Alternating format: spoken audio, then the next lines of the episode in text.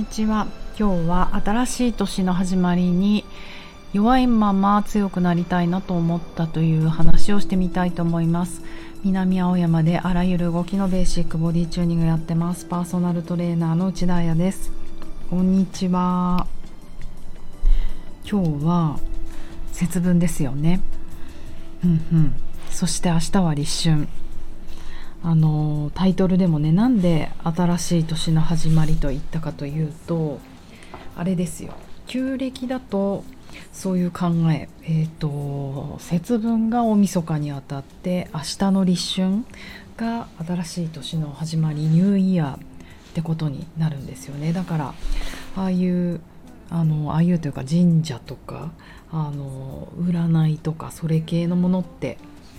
そういう考え方をしてるのかなとちょっと思います。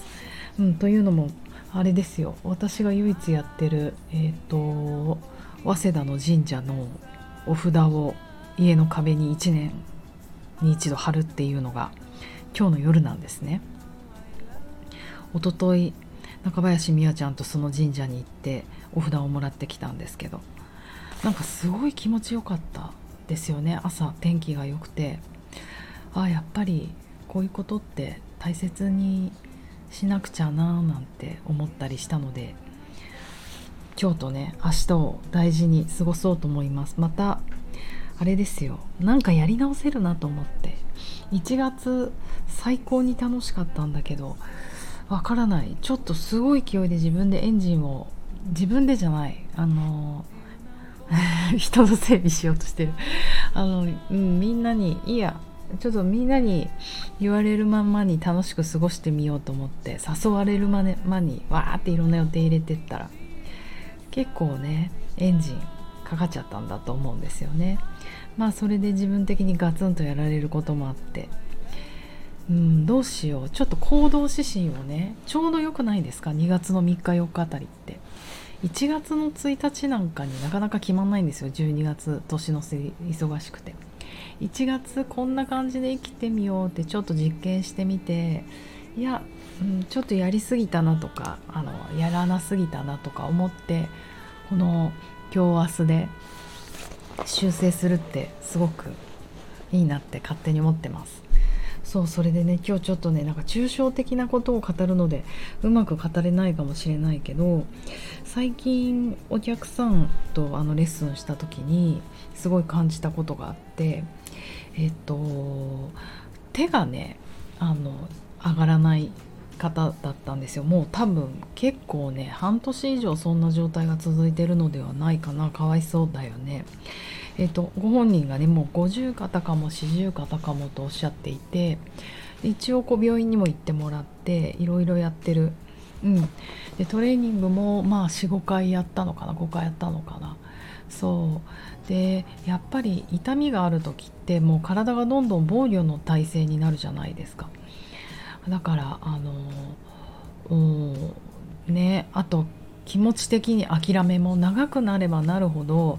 いやこれこのまま一生続くのかなと思うとちょっと諦めモードにもなってくると思うんですよね。でもあの、うん、痛い時にはその痛い場所をなるべく動かさないで他の体にフォーカスしていくっていうのが、まあ、体のこと分かってる人のやり方だと思うので私もそうしたいと思うんですけど本人がねその腕が上がらないってことに一番に意識がいってしまってるとそのワークをやらないで終わらせちゃうとなんかあの本人の気持ちが満足しないと。でまずは継続してもらわないとかあの結果が出せないからあのね本人の気持ちのリクエストを答えなきゃっていうねもうパーソナルトレーニングほぼ心理戦なんですよ、うん、でも体にいいことしたいっていうねこっちのこだわりもあるしね。そうそう。で彼女があのもう5回目に突入5回のチケット終わってまた次のタームに突入してくれたのでそうするともうそんなにリクエストに応えなくてもいいかなと私も思い始める。というのはあの彼女の中で、うん、もう肩が痛いのはあれなんだけどとりあえずそれは姿勢から来てるっていうことがなんとなく自分で分かったのであの姿勢を良くすることをいっぱいやっていきたいと言ってくださったんですね。あすごい。たった5回のレッスンでそんな風に思ってもらえたんだって思ってちょっと私としては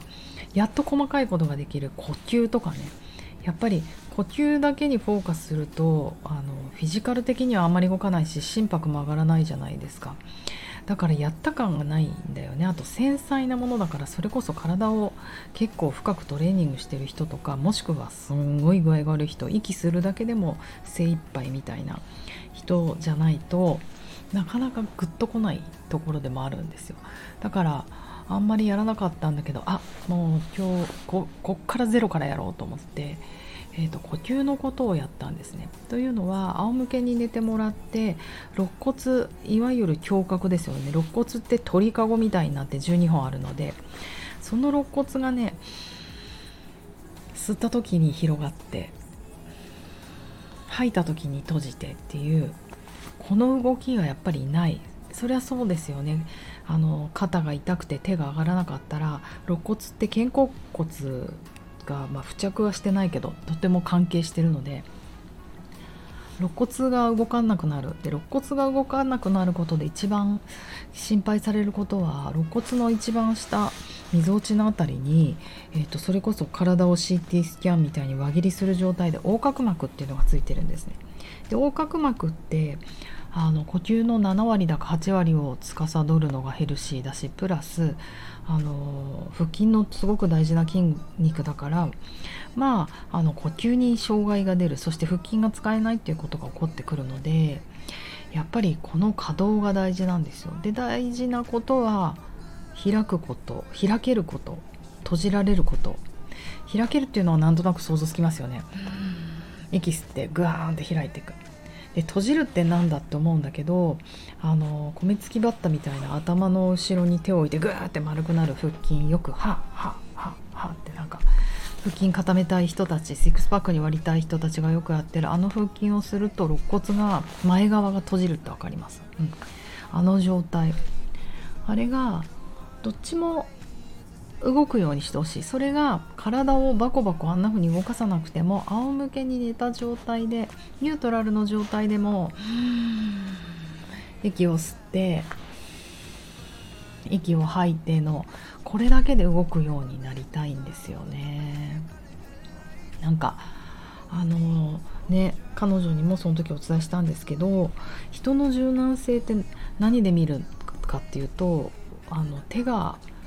どこまで上がるとかそれこそ肩がどこまで上がるとか足がどこまでバレリーナみたいにどこまで上がるとかくるくる回れるとか飛べるとかブレイクダンスできるとかそんなことじゃないかなって私は思っててこの究極を言うとこの肋骨が開いて閉じてっていうことが体を動かさずとしても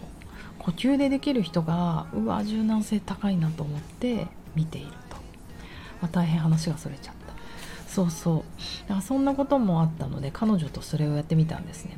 でもやっぱりあのねいつかのラジオでも言ったと思うけどずっとね痛みがあったから痛みを感じないようにするためには呼吸を止めるとかね。あと胸郭を動かさないようにするとか。そんなことをしてるからなかなか動くっていうことがねあの感じづらいしやりづらかったんですよね。それでもまあちょっとこれ荒いかなと思ったんだけどその腹筋の体勢に入ってもらって肋骨をね閉じるってことをほらここまで動けば閉じるんですよ。これを動かないで呼吸だけでやってみようって何度かやってうんやってもらった。まあそれでもあの多少はね全然あの初めよりは動くようになったんですけれどもなんとなくね彼女のこう目がこう白黒してるというかあの多分わからない。それはまだ私にわからないけど久々に得た感覚が不慣れじゃないですか自分に。だからえー、こんなに動くの？みたいな感じでこう面白がってるような興味深いなと思ってるような白黒なのかちょっと全然ピンとこないっていう白黒なのかは私にはちょっとまだ分からなかったんです。ただ呼吸ってとても繊細だしいろいろ、うん、それこそストレスとか、まあ、大きなこと言うとトラウマとかなんか精神的なものもね受けやすいからあんまりほじくってもねと思ってこの日は今日はここまでと思ってじゃあ、あの足やりましょう足って言ってあの足を伸ばす。太ももの後ろ側に、えっと、ハムストリングっていう大きな筋肉があるんですけど、うん、要は床の上に長座した時膝を伸ばして座って背筋を正そうと思った時に伸びるやつですよ。あのハムストリングを伸ばしてみたんですね。うん。なんとなくそれは足だうん、まあまあ上半身変えてき変えてきたかったらまずは土台の足なんですよね。うん。でもまあちょっと呼吸ここまでにしとこうかな。やりすぎてるかなっていう気持ちが私にもあったので足をやってみた。でまああの一番伸びるかなと思われる座骨からお尻の骨ね。えーと、かかとまでの足の背面全部が伸びるようなストレッチを片足ずつやってみたら彼女がもう本当にそれこそさっきと違うなんか目がパカーンって開いて星が出たみたいな感じで言ったことが「えー!」みたいな。ここれって私やるべきなんじゃないのってなんか叫んでて。すごく面白かったんですよ。っていうのは先輩だし私のとても理性的な人で言葉を文章を言葉を文章にする人。文章をすること言葉を書くことを仕事にしてる人だから。あの言語化もすごく上手なんだけどその時は2人で彼女も言ってたけど「やだこれ誰に向かって言ってんの？私」って言ってたけど本当自分に向かって言ってるのか私に向かって言ってるのかなんかその空間にいる誰かに向かって言ってるのか神様に言ってるのかわからないけどなんかそういう感じで「これ私やるべきなんじゃないの?」ってぜうん叫んでてちょっと私的には感動したというかいやもうそれこそ体の声を聞いたってことだと思うんですよね。やっぱそういう感じた時とか感動した感動っていうか響いた時共鳴した時ってあの論理的じゃなくなっちゃうもんだと思うんですよ。うんうん。なんかだからあこの人らしさが出て素敵だなって思って今振り返るとうんあの呼吸のワークをやった後だったからそういう反応が出たのかなとも思うし、うん、呼吸の時ピンってきてなかったけどやっぱりもうそれは起こっていてあのでどういうアプローチが他にもできたかなってやっぱり終わった後にすごく考えるんですよね私も。うんそれでね話が長くなっちゃったけどちょうど昨日なんか読んでいた本で変化するっていうことをについて書いてある本があって、うんうん、えっとさなぎ蝶がさなぎが蝶になる時ってもう一番のメタモルフォフォーゼ metamorphosis じゃないですか。いわゆる変態ってやつですよね。変態ってあの変わる変態ね。 metamor-pho-phosis、うん、大きな変曲点ですよね。でその時ってえ、っと変わる時っていうのは変化にほとんどのエネルギーや注意を費やさなければいけないと、うん、だからそのため外からの攻撃に対してはとても無防備、うん、自分の体を守るエネルギーがなくても変態変変化することにエネルギーを注いでるから。だから外側外敵が来たら立ちどころにやられてしまうと。まあそれをねバルネラブルな状態って言ったりあの生物学の用語で言うんだけど要は脆弱性ですよね。バルネラブル、うん、バルネラビリティとかも言うのかな。だから変わる時には閉じなければいけないのだ。それがさなぎが腸になる時あのあれあのくるくる眉みたいなやつに閉じ込むさなぎをさなぎにこもらなければいらない眉かにこもらなければならないようにっていうことなんだけどなるほどなと思って。うんうん。あのまあそれで私の中では開くことも閉じることも一緒かなって思っちゃったんですけど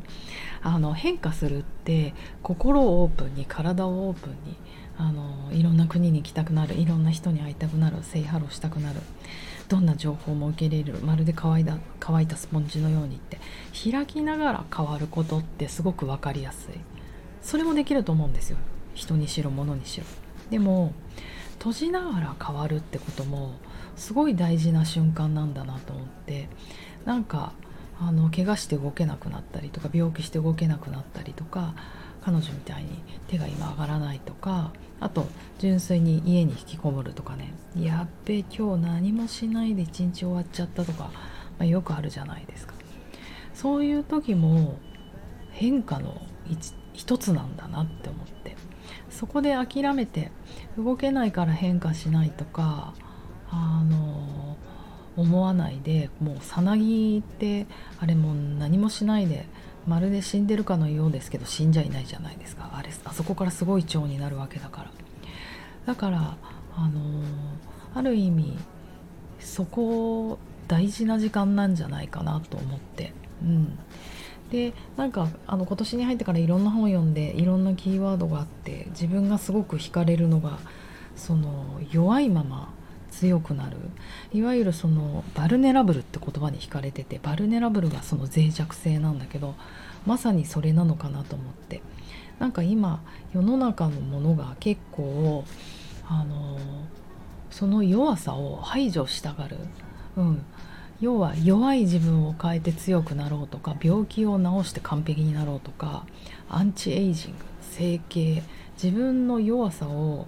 あの克服して強くなろうって言いがちだけど最強ってそれを持ったままあの強くなることなんじゃないかなってなんか思ったんですよ。